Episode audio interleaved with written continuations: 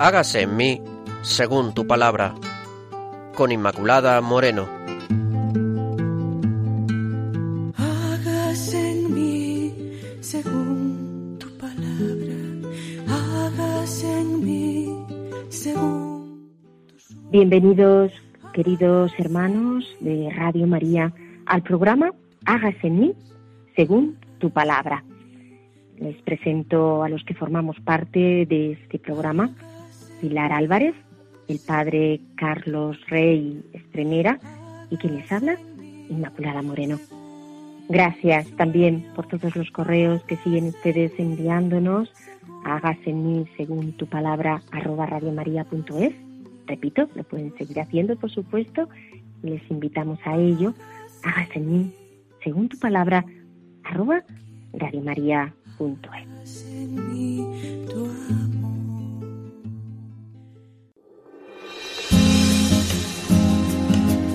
Claves para leer la Biblia.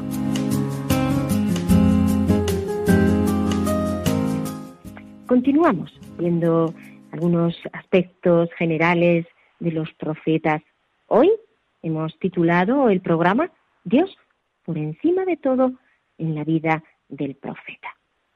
Y para ello empezamos una vez más alabando al Señor y también entrando en esas claves para leer la Biblia. Vamos a pedir al Espíritu Santo que nos ayude y vamos a ver algunas de esas claves también en relación con los profetas.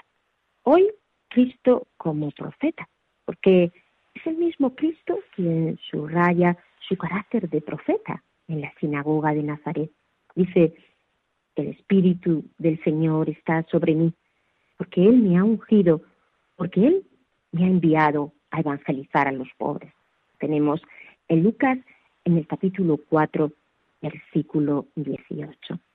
Cristo es constituido profeta para todas las naciones.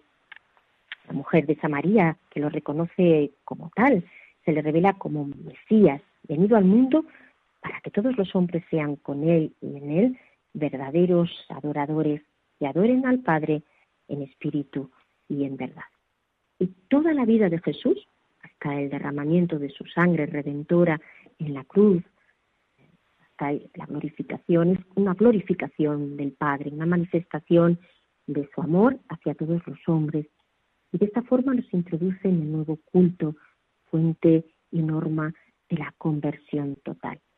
Además, más que ningún profeta, Cristo es el profeta, en el sentido de signo de contradicción y de división. Se pone en conflicto con sacerdotes y fariseos, con la clase dominante, preocupada más de los privilegios y de las tradiciones que de la voz del Dios vivo y de las necesidades y de la dignidad del sol.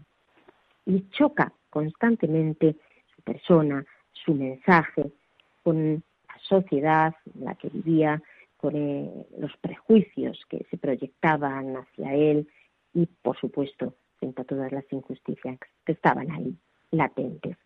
Por otra parte, Cristo utiliza el lenguaje profético. Recordemos, por ejemplo, Mateo 23, 13 al 15. Hay de vosotros, escribas y fariseos hipócritas, que cerráis el reino de los cielos a los hombres, no entráis vosotros y dejáis entrar a los que quieren. Hay de vosotros, escribas y fariseos hipócritas, recorréis mares y tierras para hacer un prosélito, y cuando llega a serlo, lo hacéis hijo de la avena dos veces más que vosotros. Al igual que los profetas del Antiguo Testamento, Jesús realiza gestos proféticos. Por ejemplo, recordemos la expulsión de los mercaderes de- del templo, no solamente es la palabra, también eh, los signos eh, concretos. Y las palabras, ejemplo, lejos de mí, Satanás, que, que le dice a, a, Pedro, ¿no? Él continuamente está hablando en este lenguaje eh, profético, que es un lenguaje fuerte, un lenguaje interpelante, un lenguaje que convierte. Porque Cristo, recordemos que es eh, la piedra angular y por lo tanto es el culmen de toda esa historia profética, el culmen de todo, y aquí mira todos los profetas. Y la Iglesia, queridos hermanos, tiene también, lógicamente, porque en ella está presente nuestro Señor, ese espíritu profético. Recordemos el acontecimiento de Pentecostés, ¿no? esa experiencia que les hace salir con la fuerza del Espíritu Santo, el Espíritu Santo eh, que estaba sobre los apóstoles, el que sigue estando también sobre cada uno de nosotros. Recordemos cómo con esa fuerza profética Pedro, después de la experiencia de Pentecostés, sale inmediatamente y habla de tal forma que son muchos los que se convierten cuando sale y da ese, ese discurso. Luego, con esta fuerza profética también nosotros estamos llamados a hablar a los demás, a hablar a los hombres. Queridos oyentes, no lo olviden que todos estos programas sobre los profetas nos ayuden a encontrar eh, pues esa, esa dimensión profética que tiene nuestra vida y que tanto pues hemos perdido.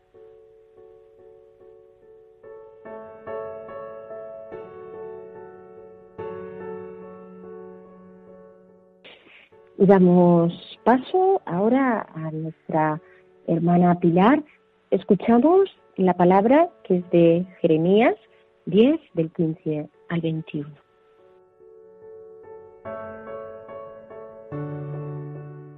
Ay de mí, madre mía, que me engendraste hombre de querella y de discordia para todo el país.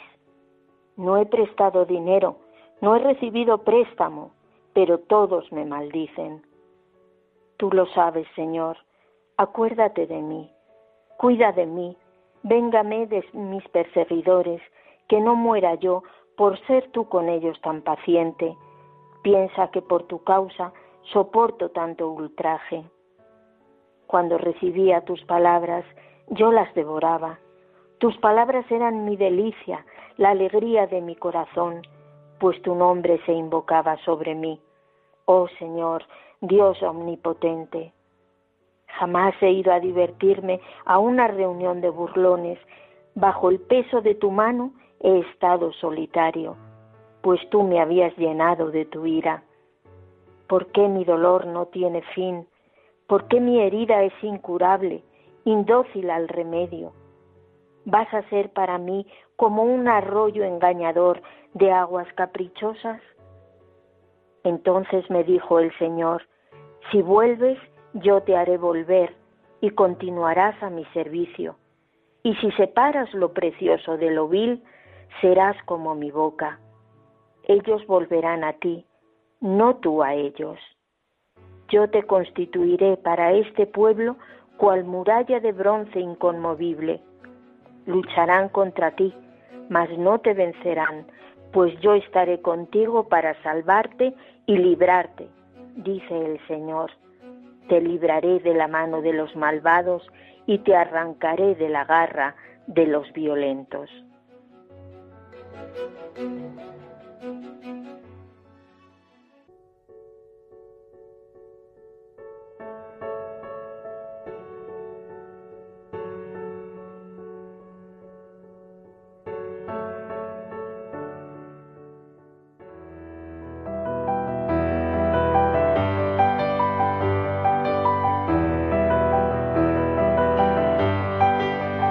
Dios al encuentro del hombre.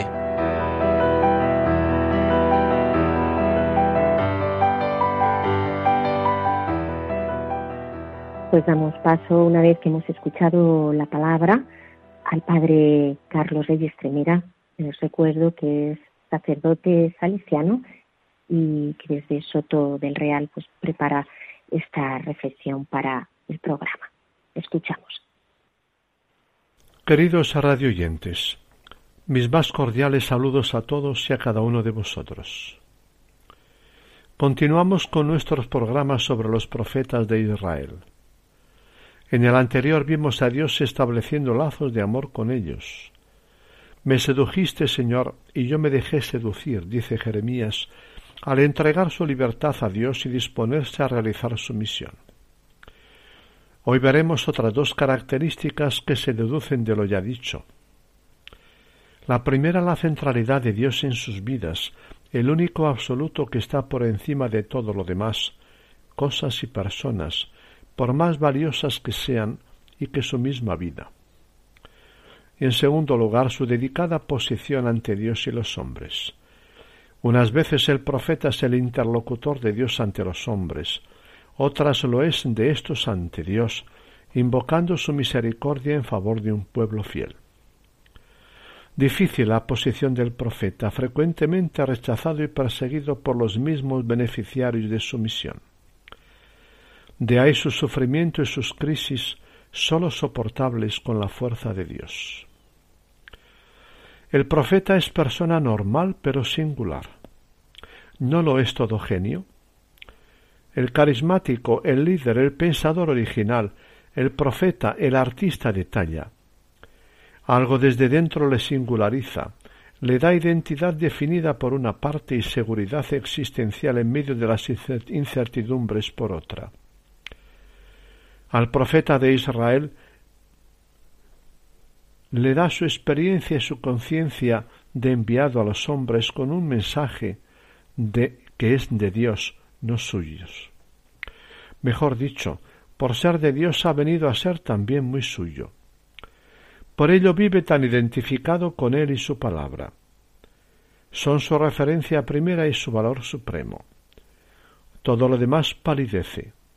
Dios es aquel por el que puede sacrificar sus intereses más inmediatos y vitales por ser Dios el absoluto. Dios es más vida, más vital e importante para el profeta que su clase y prestigio social.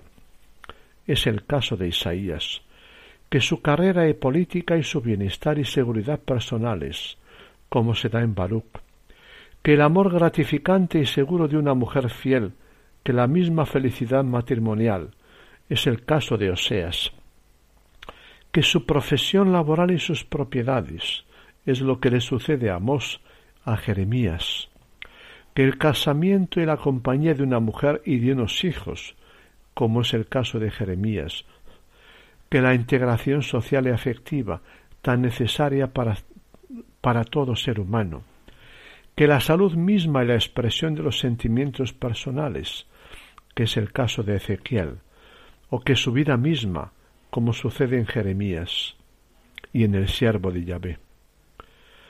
Dios más importante que la vida misma. El profeta la arriesga hasta el rechazo social, la persecución y la muerte. Es el caso de Moisés, Elías, Jeremías y Baruch, Ezequiel el segundo Isaías. Más tarde Jesús de Nazaret y sus discípulos y tantos otros incluidos no cristianos como Gandhi. Ha descubierto que Dios es más importante que lo más importante para el ser humano, más valioso que lo más valioso y bello del mundo, su palabra y sus planes más decisivos que toda otra palabra y planes de los humanos. La razón de ellos, de ello, no es un espíritu de ascesis o la negación de este mundo con sus valores, sino porque ha visto a Dios, ha descubierto su corazón, lo concibe como la fuente de ser para el ser humano. Frente a todo otro, a todo otro poder y fuerza, Dios es la verdadera fuerza que rige el mundo. Frente, o mejor, junto a toda otra fuente de ser, de realización y de libertad, Dios es vivido como fuente incomparable. Nadie puede pretender realizarse fuera de él.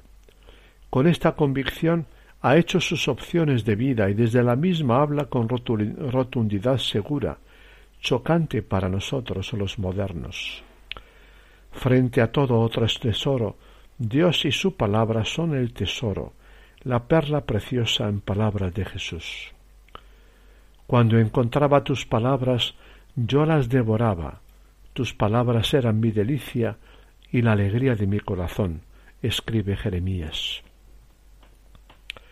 Religiosidad enfermiza, fanatismo religioso temperamental, interesado o contagiado por un colectivo, o verdadera experiencia del Dios vivo. Como tal, revoluciona al ser humano precisamente en su interioridad y en su libertad. no conduce toda experiencia fuerte de la vida a trastocarnos la cabeza, a rompernos nuestros esquemas de vida, a desmontarnos nuestra jerarquía de valores y crear otra, a obrar con criterios totalmente nuevos, desconcertantes y revolucionarios. Imposible captar al profeta, hombre o mujer, desde nuestras experiencias normalitas a ras de tierra y desde nuestros sistemas de valores. Experiencia de Dios y fe total en Él. Es lo que caracteriza y hace tan semejantes a todos los profetas entre sí, pese a ser tan diferentes como personas, caracteres e itinerarios de vida. No les caracteriza la pertenencia a una clase social, o al estancamiento o al estamento sacerdotal o profético de casta, sino su referencia primera al Dios vivo. Lo mismo da que sean de familia noble y urbana, como Isaías, campesinos como Amós, y hasta pobres indefensos como Miqueas, laicos como Amós, Miqueas o Oseas, sacerdotes como Ezequiel, casados como Isaías o Oseas, que viudos, como es el caso de Ezequiel, o célibes, como es el caso de Jeremías. La experiencia de Dios y su respuesta creyente le pone al profeta en trance de ser y vivir a un nivel de ser y de calidad humana y religiosa superior al de la mayoría de los hombres y mujeres de su propio pueblo, aunque sean de la misma cultura y religión. Dios es para el profeta más que una referencia, más que un valor, más incluso que la referencia primera, que el valor primero. Dios ha venido a ser su absoluto. Es el yo divino, el ser más, el ser más personal, el santo, el incomparable que le ha dirigido su palabra. Entre los muchos diálogos que vive el ser humano en el mundo, el diálogo con Dios se le ha venido a ser el importante, más aún el determinante. Entre los muchos tú con los que se encuentra y se nutre, Dios ha venido a ser el tú más entrañable y poderoso al mismo tiempo, fuente de su ser y de su existir, fundamento en su azarosa existencia profética. Gracias a ese entrañable fiable yo divino, el endeble yo humano del profeta venía a ser más consistente. Toma a Dios en serio porque se sabe tomado en serio por Dios. Sabe que es un Dios misterioso y desconcertante, cuyos caminos son inescrutables. El profeta no es recetista de una fácil felicidad, ni vendedor de seguridades infantiles. También para él la historia está quebrada, es violenta y cruel, porque es testigo testarudo de que sólo Dios es el origen y fundamento absoluto que merece una fe confiada y esperanzada. Absurdo pretender ser totalmente autónomo, fundar su existencia personal y o colectiva en los propios recursos.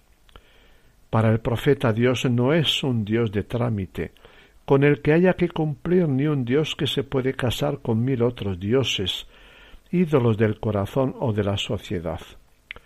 Al defenderlo como el absoluto, único e incomparable, no lo defiende contra los ateos, lo defiende contra la gente religiosa. No es fácil analizar la llamada experiencia de Dios de su llamada y de su envío con sus consecuencias. Un autor lo presenta como un acontecimiento intensamente vivido, superior a la experiencia religiosa normal, experiencia que altera hondamente su sentir y su vivir ya no podrá seguir siendo el de antes ni, ni en su interioridad, ni en su profesión, ni en su relación con la sociedad, ni en su visión de la historia. Amos deja sus campos y sus ganados, Jeremías permanece célibe, Isaías se enfrenta a todos.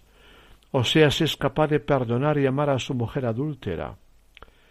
Vive una nueva conciencia de sí, certezas vitales que le fundamentan y un alto nivel de libertad y de confianza en Dios, aunque no está libre de crisis, malestares e interrogantes. Por otra, es introducido en el corazón de Dios. Algo de la psicología de Dios ha pasado a la psique del profeta. no es el Dios impasible de los griegos, sino un Dios apasionado por el hombre y por el vivir y por vivir una historia de relación con él. El profeta comparte en adelante los estados afectivos de Dios, amor y ternura, sentido de justicia, preocupación, dolor e ira, esperanza. Sintoniza con Dios y con su voluntad con profunda simpatía. Para Cicerón, los dioses se ocupan de los asuntos grandes y se desentienden de los pequeños. Para Platón, los asuntos humanos no merecen consideración. El Dios de los profetas es el Dios capaz de montar en cólera porque se olvida a los huérfanos, viudas e inmigrantes, se aplasta a los agricultores sin medio de subsistencia, se condena a inocentes en los tribunales. Llega a ser el Dios que se siente ofendido en su sentido de justicia y juzga vulnerado en su corazón, y llora, o el Dios Padre estremecido en su corazón e incapaz de dar un escarmiento a su Hijo Israel.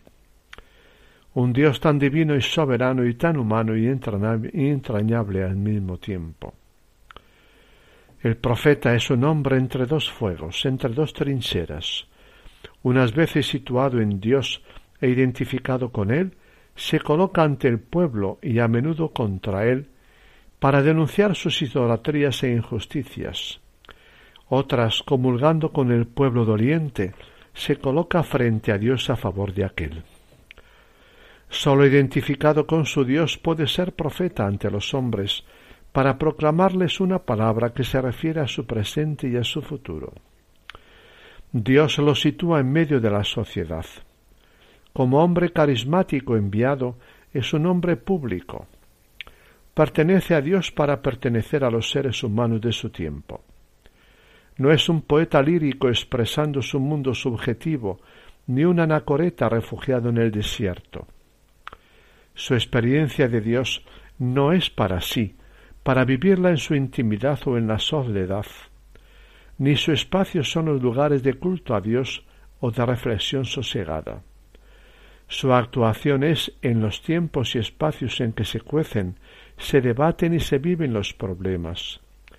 La plaza y las calles públicas, el templo donde se practica el culto, el palacio real donde se toman las decisiones políticas, los tribunales de justicia, el campo de batalla, los lugares donde muchos padecen injusticia, hambre e indefensión ante los poderosos, los tiempos de crisis en que todo está revuelto e incierto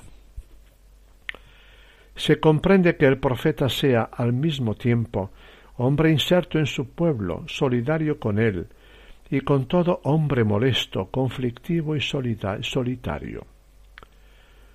Pertenece a su pueblo con pertenencia crítica.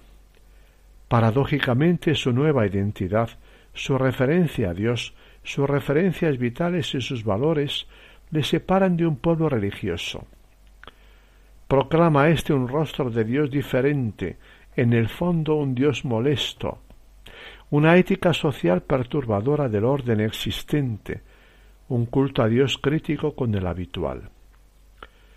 El profeta desenmascara a un Dios fácil de la gente religiosa de todos los tiempos.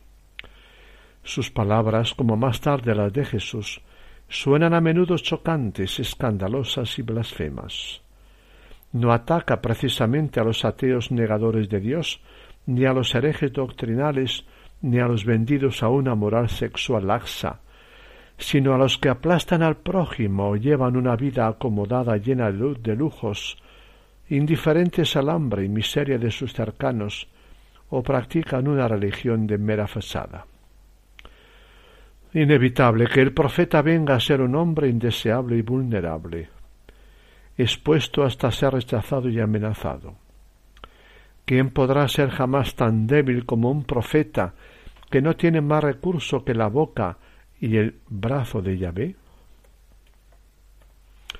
Es persona non grata ante reyes, Samuel ante Saúl, Natal ante David, Elías ante Ahab y Jezabel, Amós ante Joroboán II, Isaías ante Acaz, Jeremías ante Joaquín, etc., y ante los poderosos de la sociedad.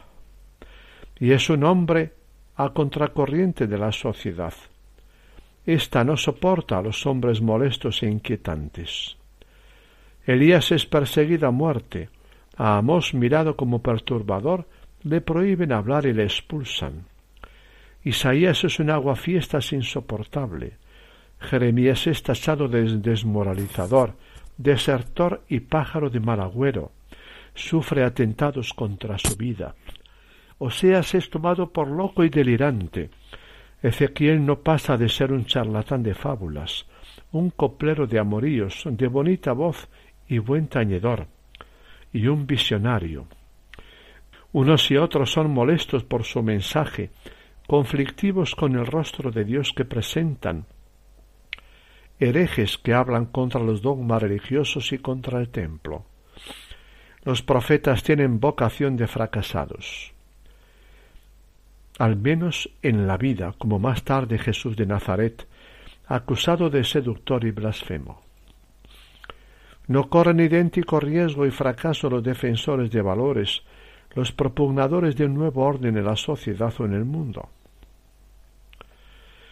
Hasta aquí nuestra enseñanza de hoy. ¿Qué os ha parecido? La figura de los profetas es inmensa y nos sobrepasa, no tanto por sus capacidades personales, sino por lo que Dios hizo en ellos y a través de ellos. Qué grande ha sido la acción de Dios en estos hombres, al punto de que su palabra y los frutos de su vida han llegado hasta nuestros días y son gracia de Dios que se derrama sobre nuestros corazones. Nuestro próximo programa lo dedicaremos a otro rasgo común de los profetas, la debilidad de su persona y de los medios de que disponían para ejercer su misión, esencialmente la palabra. En la debilidad del profeta se hace más evidente la fuerza de Dios, como dice San Pablo a los Corintios. Cuando soy débil es cuando soy fuerte. Así es, en la debilidad humana del profeta es donde mejor se manifiesta la fuerza de Dios. Os esperamos dentro de quince días. No dejéis de conectaros. Hasta entonces. Muchas gracias, Padre Carlos. Les recuerdo también que estamos en el programa Hagas en mí, según tu palabra. Hoy, Dios por encima de todo en la vida del profeta. Este es el título que hemos dado al programa. También que pueden establecer contacto con nosotros a través del correo electrónico hágase en mí según tu palabra arroba radiomaria.es. Repito, hágase en mí según tu palabra arroba radiomaria.es.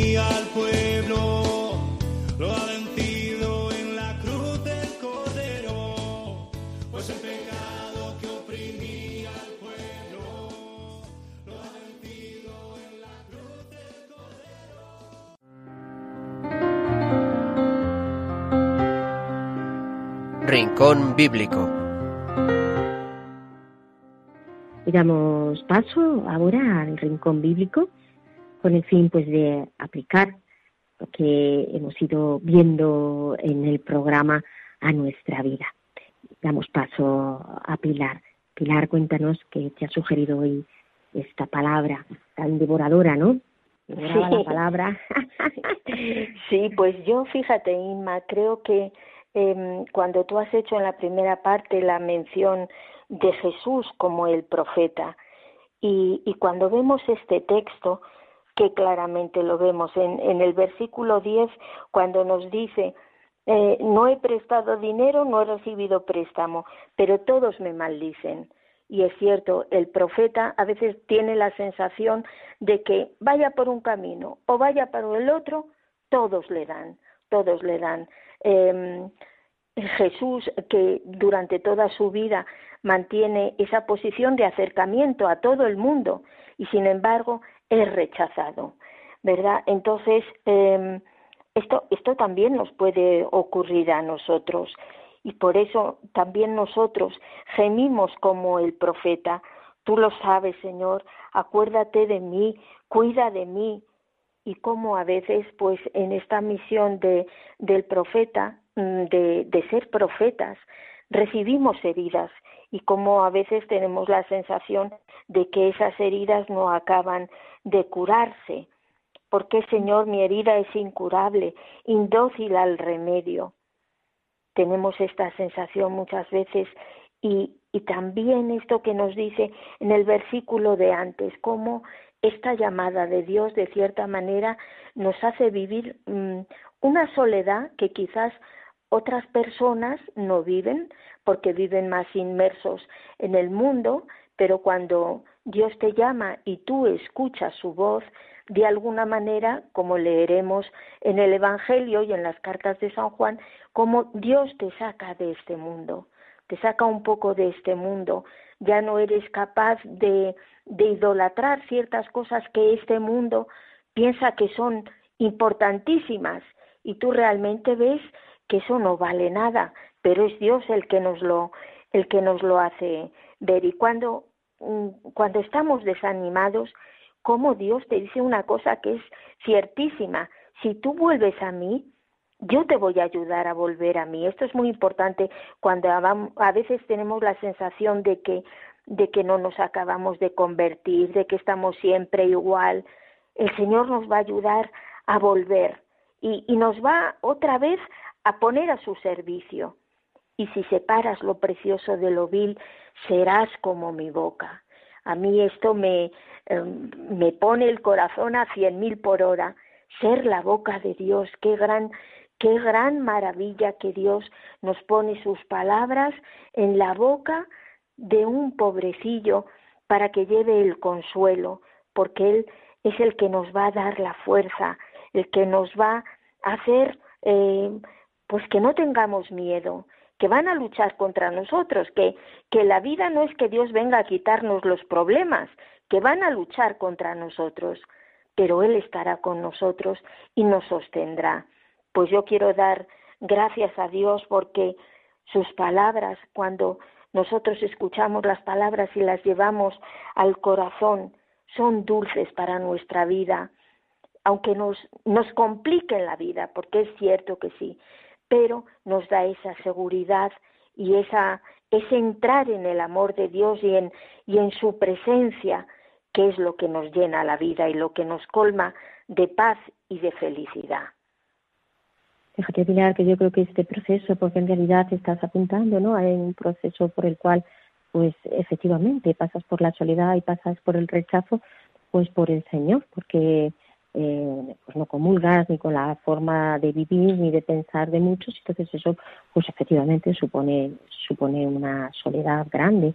Como, como el Señor en realidad eh, diciéndonos que está ahí con nosotros, nos hace crecer en madurez, en una purificación fuerte y en unión con Él, que es eh, eh, lo más importante, claro. Entonces, el apostar por Él, pues nos va haciendo también, lógicamente, crecer en Él, porque se nos da no la sabiduría del mundo, sino su sabiduría, la sabiduría de Dios, que es en realidad pues la verdadera sabiduría, la sabiduría que crece, la sabiduría que, permanece. Entonces esta es la, purificación, efectivamente, pero esa purificación siempre eh, tiene pues ese, ese fin que es eh, el amor de Dios, claro. Estás en el principio y al final de todo. Mis queridos hermanos, vamos a entrar en esa parte más oracional. Hoy lo hacemos con el Salmo Escuchamos ella. Aclamad al Señor toda la tierra, servid al Señor con alegría, entrad en su presencia con gritos jubilosos, reconoced que el Señor es Dios, Él nos ha hecho y somos suyos, su pueblo, las ovejas que Él guarda. Entrad en sus pórticos dándole gracias, alabadlo, Bendecid su nombre, porque el Señor es bueno, su amor es, eterno y su lealtad perpetua por todas las edades.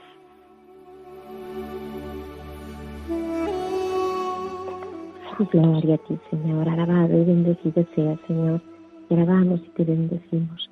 Gloria a ti, Señor, porque eres bueno, porque eres grande, porque eres santo.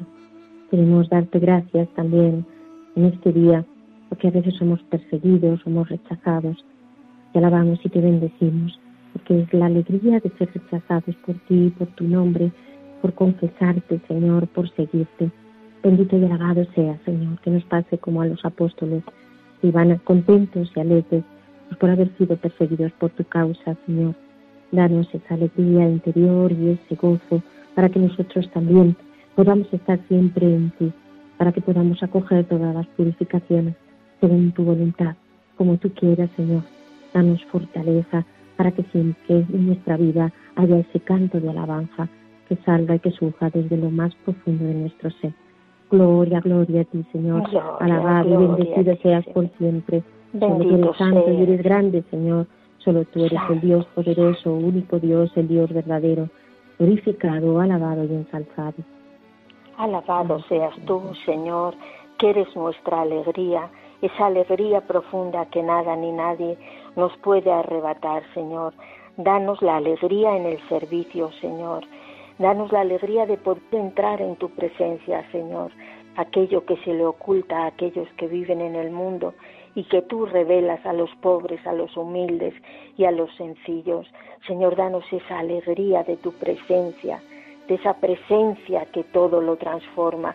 Señor, alabado y bendito y glorificado seas por siempre. Santo, santo, santo. Santo, eres tú, Señor. Gloria a ti.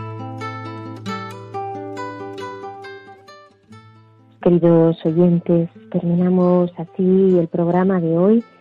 Les recuerdo que pueden pues, eh, establecer contacto con nosotros a través del correo hágase en tu palabra arroba radiomaria.es y les agradecemos muchísimo pues, su presencia Esperamos pues, que este programa les ayude a devorar la palabra. Hasta el próximo encuentro. Sueño, hágase en mí según tú quieras. Han escuchado Hágase en mí según tu palabra con Inmaculada Moreno.